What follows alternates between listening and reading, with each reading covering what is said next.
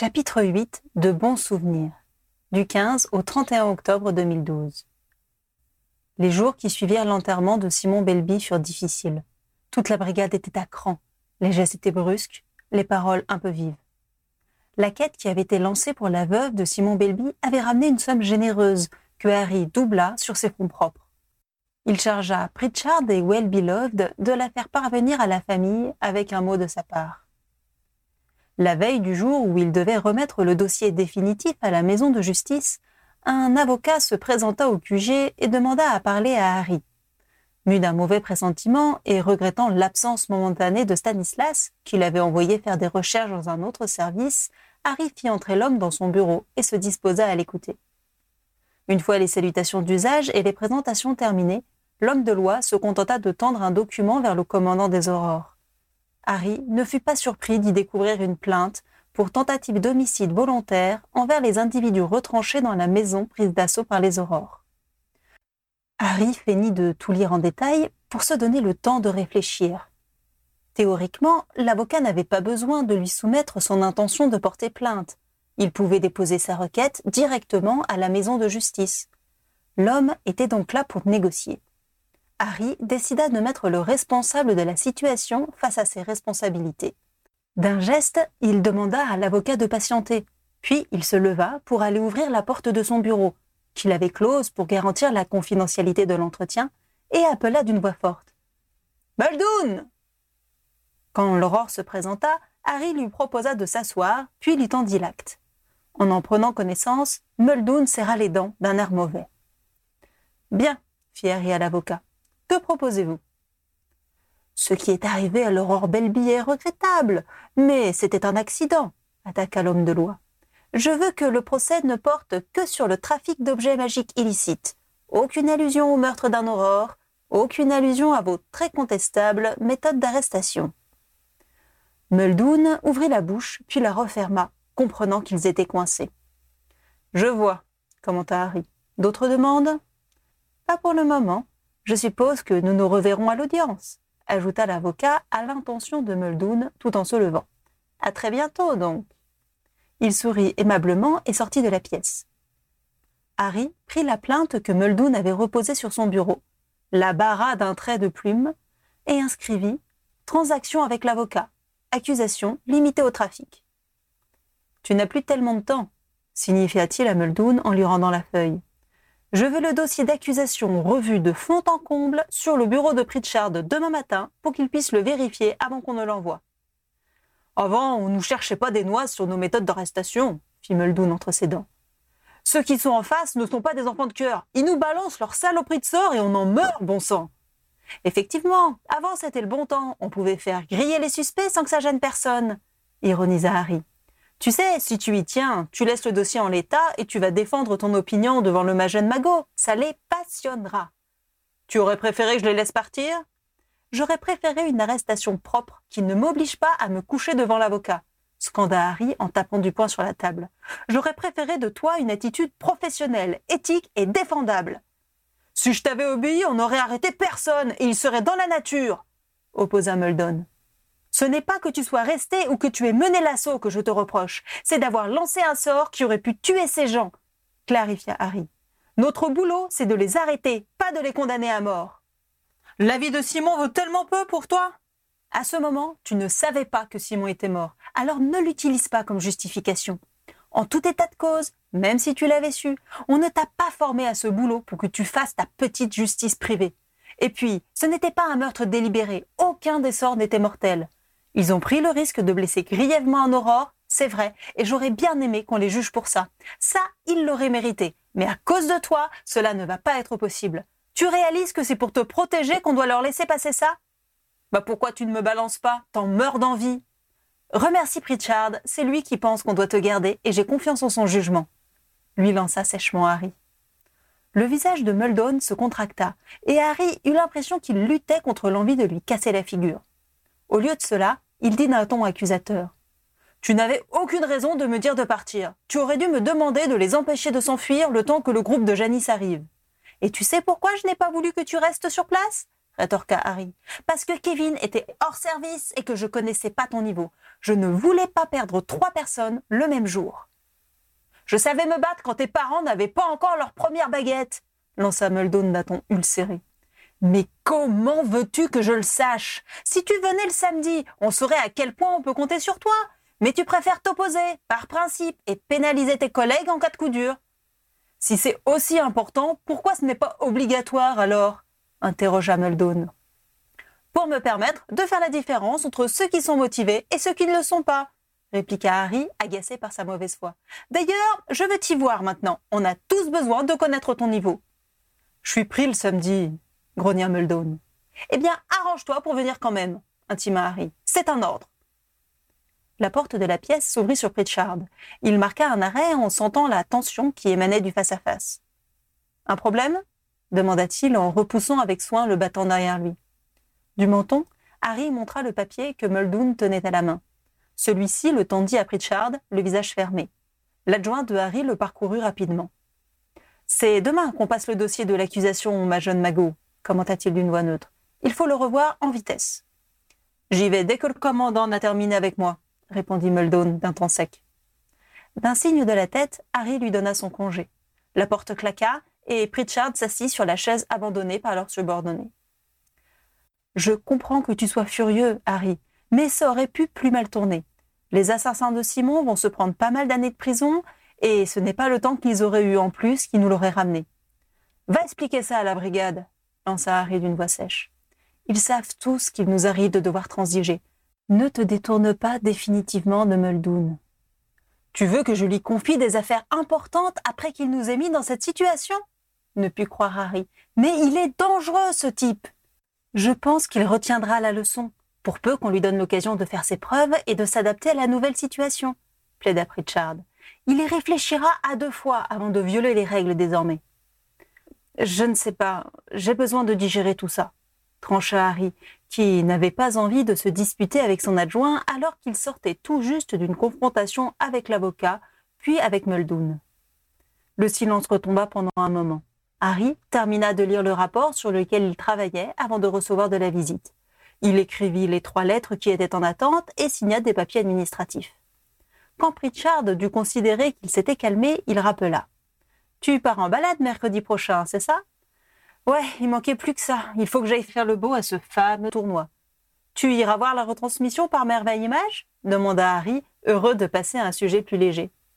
Pas celle qui est pratiquement en direct. Je vais proposer à Kendra la séance du début de soirée. Vu que tu en seras la vedette, je pense que cela l'intéressera. Du temps où Harry rendait régulièrement visite à Stanislas, cloué chez lui par les séquelles du feu démon, il avait noué des relations amicales avec l'épouse de son mentor. Elle lui était profondément reconnaissante du soutien moral qu'il apportait à son mari, ainsi que de la seconde chance qu'il lui avait offert en lui proposant le rôle d'adjoint. Ce ne sera pas moi la vedette, mais la coupe de feu, rappela Harry. Moi, je vais juste lire les noms qu'elle va recracher. J'espère que les noms étrangers ne seront pas trop difficiles à prononcer, plaisanta Stanislas. C'est vrai, je n'y avais pas pensé, réalisa Harry. Le français est vraiment imprononçable.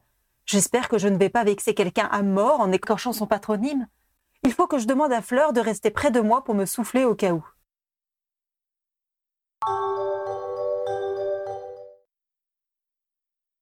Quand Harry rentra chez lui, le dossier Muldoon le turlupinait toujours. Il raconta tout à Ginny, le soir, au moment où ils se mirent au lit. Elle écouta attentivement et se prononça. Je sais que tu as l'impression d'être déloyal envers sa veuve et tes équipes, en balançant ça sous le tapis, mais cette histoire d'incendie te minait également. Je pense que, finalement, c'est plutôt une bonne chose que vous ayez en quelque sorte payé pour ce sort d'incendie malheureux. Pas malheureux, criminel. D'accord, criminel.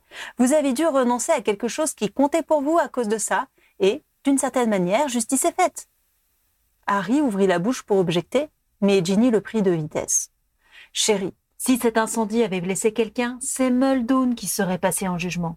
La justice veille, alors dors tranquille.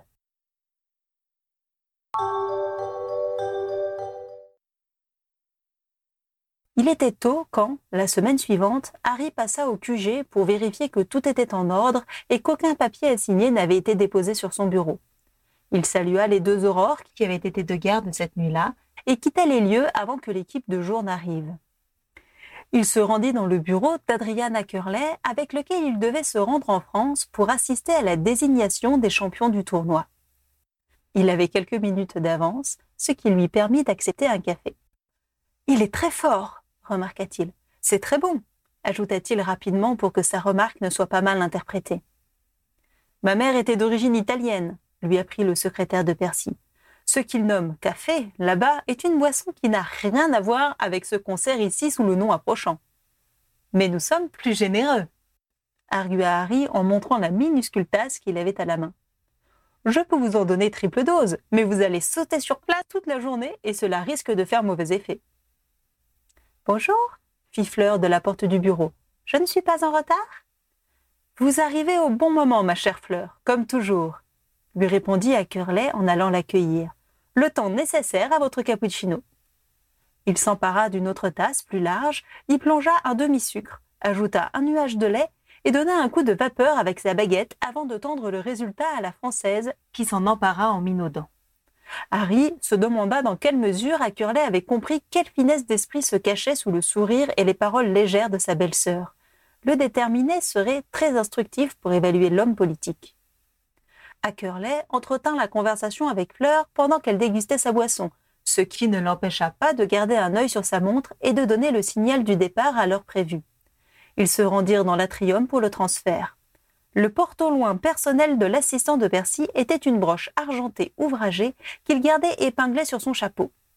Il tint le couvre-chef devant lui pour permettre aux deux autres voyageurs d'accéder à leurs moyens de transport. La première chose que remarqua Harry en prenant pied en France fut l'odeur de la mer. Il eut juste le temps d'apercevoir une grande étendue bleue par la fenêtre qui était à sa droite, avant que Madame Maxime ne capture son attention. Cher Harry, chère Fleur, monsieur Ackerley, soyez les bienvenus.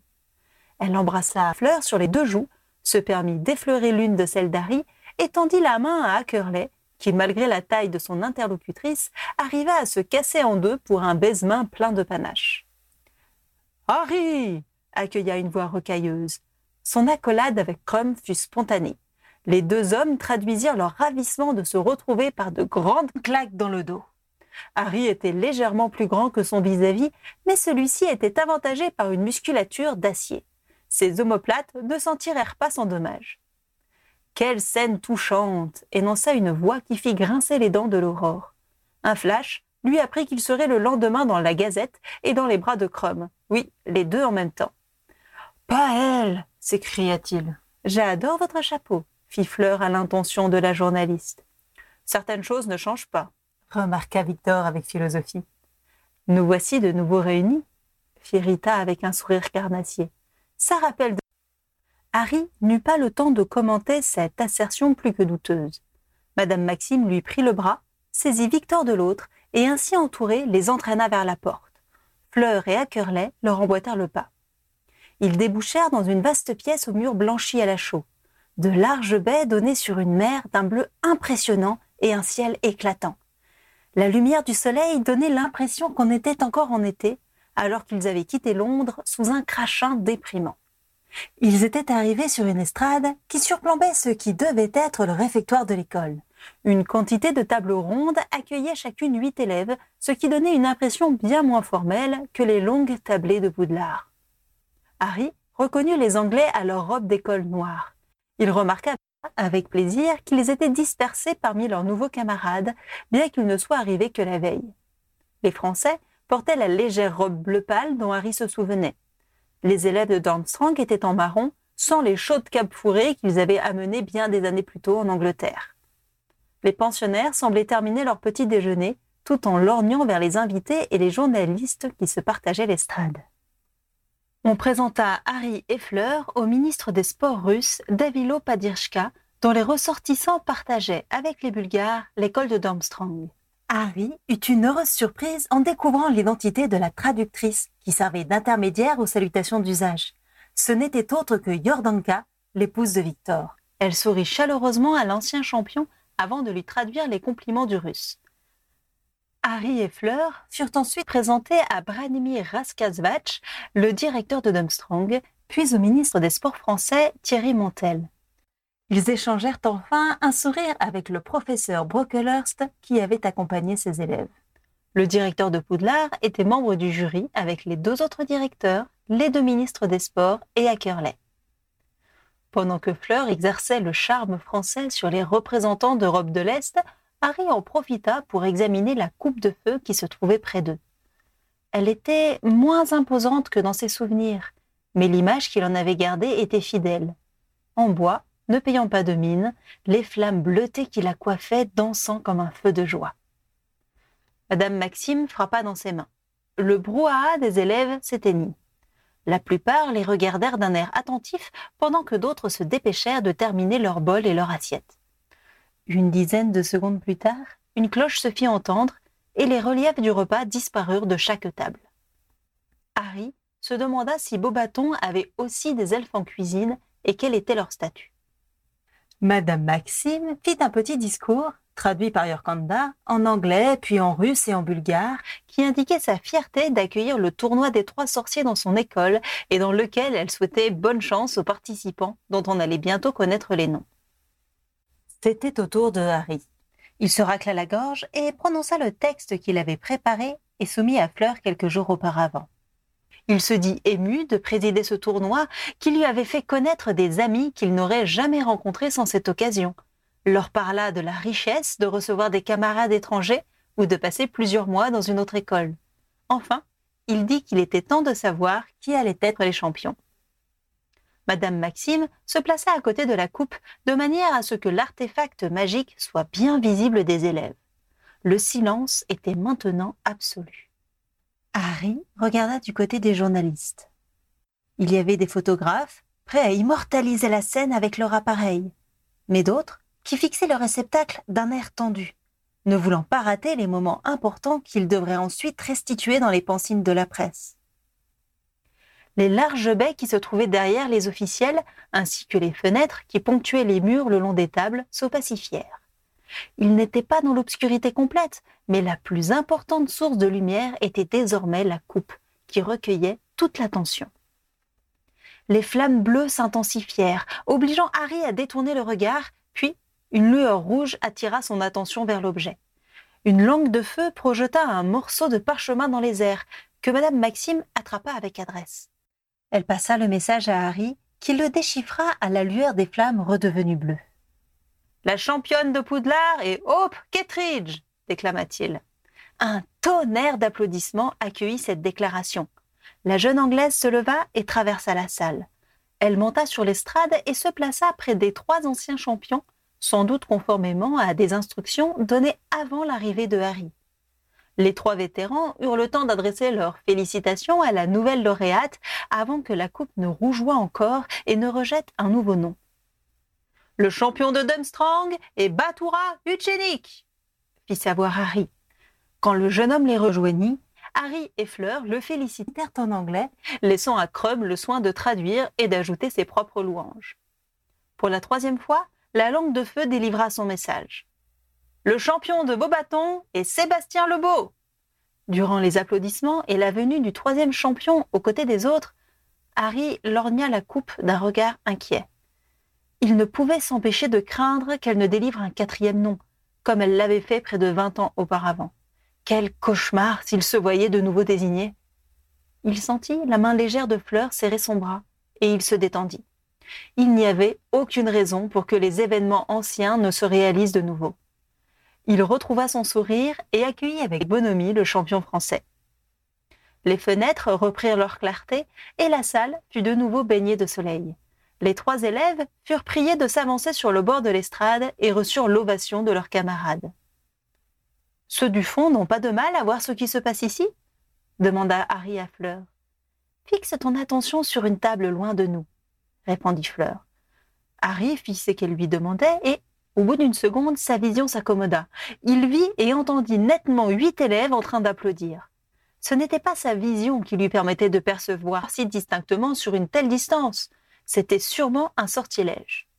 Ils nous voient et nous entendent comme s'ils étaient au premier rang, confirma Fleur. Cela nous évite de nous tordre le cou quand un professeur fait un discours. Cela serait une bonne idée pour Poudlard, non? ajouta-t-elle avec un sourire en coin. Oh non assura Harry en rentrant dans son jeu.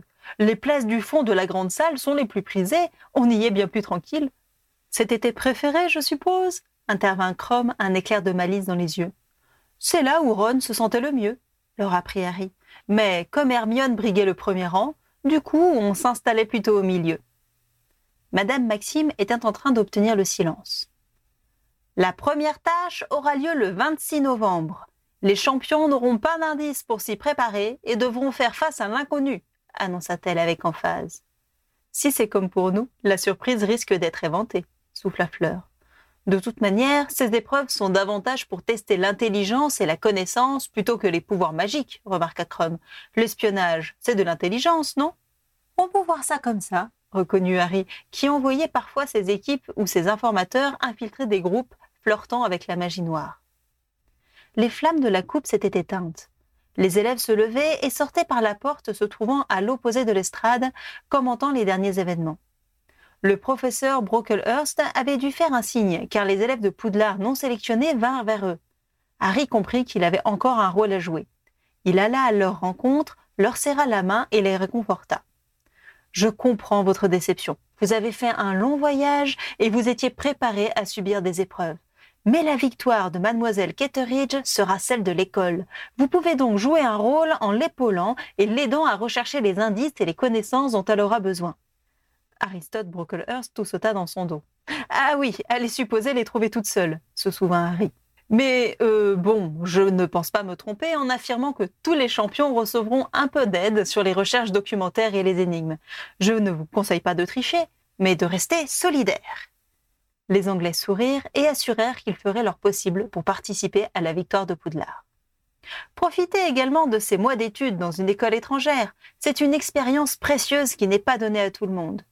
Félicitations pour avoir été choisi pour représenter Poudlard. Faites-nous honneur.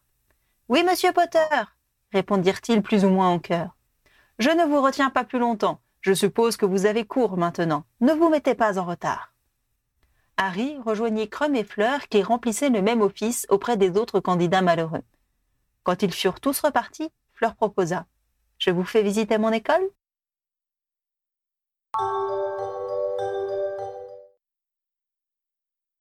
Les journalistes avaient disparu dans la salle où des pensines devaient recueillir leurs témoignages et les commentaires qu'ils allaient y ajouter. Les autres officiels avaient déjà fait le tour du propriétaire avec Madame Maxime au cours des semaines précédentes, lors des préparations. Ils rentrèrent donc chez eux, libérant Yordanka, qui put se joindre au trio d'anciens champions. À la suite de Fleur, Harry, Victor et Yordanka sortirent du réfectoire par la même porte que les élèves. Harry put mesurer la longueur de la pièce et jugea que le dispositif de rapprochement était très efficace.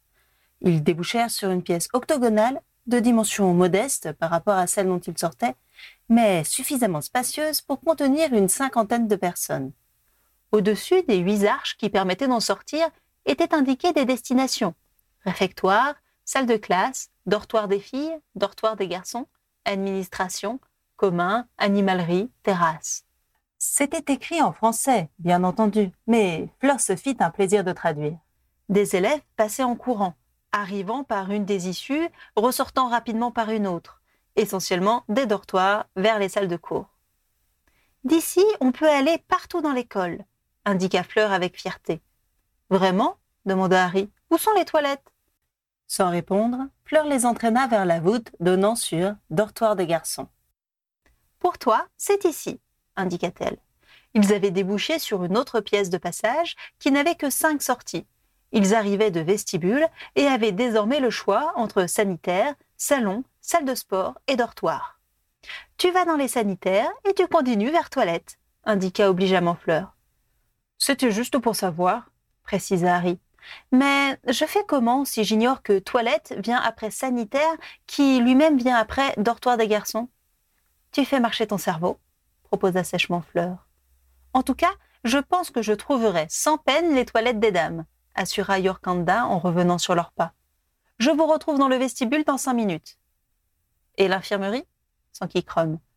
Administration, puis service médical, récita Fleur. Nous remettons évidemment un guide aux nouveaux élèves pour qu'ils sachent se rendre partout dès leur arrivée. Il est rare qu'ils éprouvent le besoin de le consulter au-delà du second jour. La logique est tellement facile à comprendre pour des esprits cartésiens du moins, précisa-t-elle d'un ton condescendant. Harry se souvint alors pourquoi il avait trouvé Fleur éminemment agaçante durant l'année qu'elle avait passée dans son école. Quoi qu'en dise Ginny, sa belle-sœur ne se limitait pas à conforter ses interlocuteurs dans ses préjugés. Elle avait tendance à avoir un patriotisme agressif, à moins qu'elle ne le soupçonne d'être profondément anti-français et tente de le comporter dans son erreur. Eh bien, si la visite continuait ainsi, son antipathie supposée pour les mangeurs de grenouilles allait devenir une réalité. Tu veux dire que les nouveaux élèves n'ont pas le plaisir de découvrir les lieux, de se perdre, de découvrir des salles mystérieuses? insista Chrome, qui semblait partager les sentiments de Harry. Si tu veux parler de se retrouver dans des endroits sales, dangereux et inutiles, la réponse est effectivement non, répondit Fleur avec hauteur. Et aucune chance de se retrouver par hasard dans les toilettes des filles, réalisa mélancoliquement Harry. Tu t'y retrouvais souvent par hasard demanda Crum avec intérêt. En fait, non. J'avais toujours quelque chose de précis à y faire, expliqua Harry pour clarifier les choses. Et puis, ça faisait plaisir à Mimi Géniarde. Faudra que tu me racontes ça un jour, fit Victor.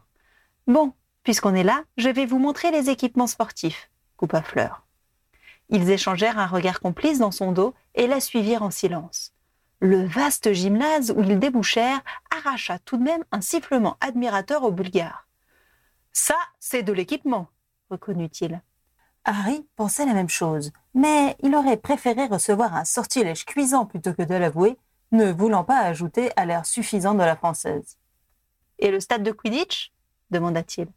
On s'y rend par les terrasses comme pour toutes les activités en plein air. Retrouvons Yorkanda et allons-y.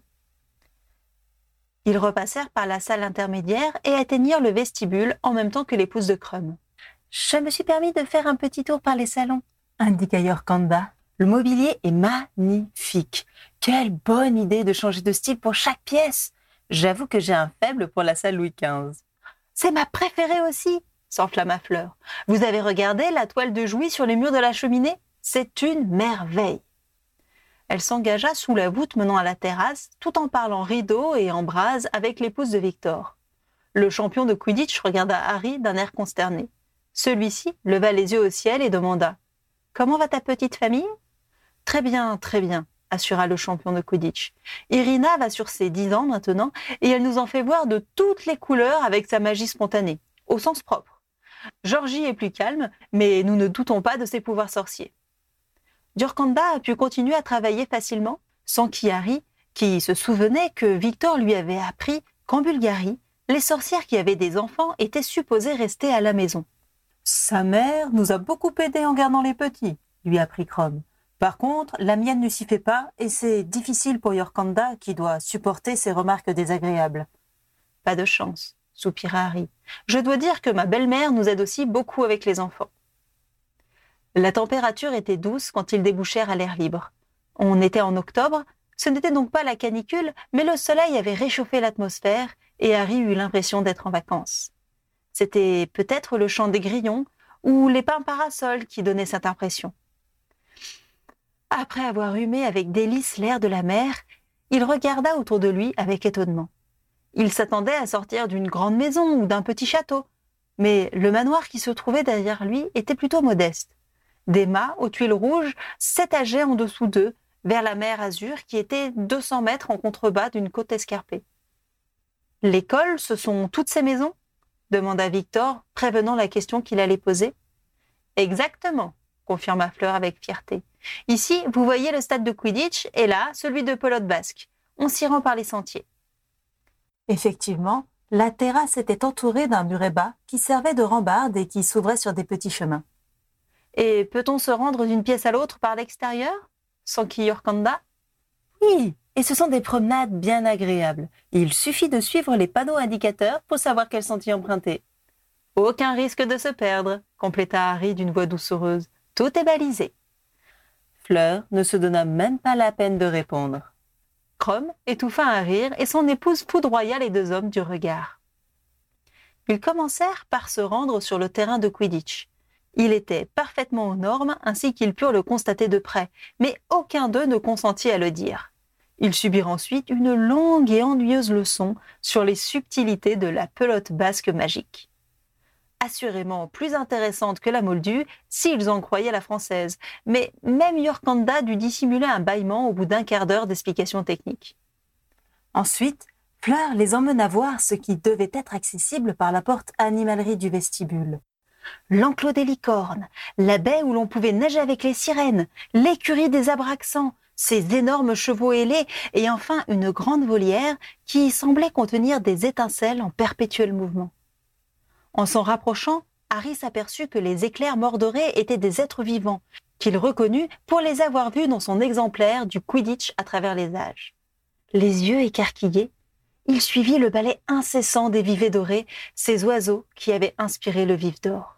C'est magnifique ne put-il s'empêcher de s'écrier. Même le sourire supérieur de Fleur ne parvint pas à tempérer son émerveillement. Les deux Bulgares étaient muets, suivant des yeux les gracieuses arabesques. Leurs mains s'étaient jointes, comme s'ils voulaient magnifier cette expérience en la partageant. La visite se termina sur cette apothéose. Ils finirent par s'arracher à ce tableau et, par une arche se trouvant à proximité, ils regagnèrent le vestibule, puis le bureau de Madame Maxime, après qu'ils eurent franchi les arches, administration, direction, bureau de la directrice, qui leur confia des portes au loin pour qu'ils puissent rentrer chez eux. En partant, Harry se promit de revenir au moins une fois avec Ginny pour qu'elle puisse, elle aussi, profiter de cette vision enchanteresse.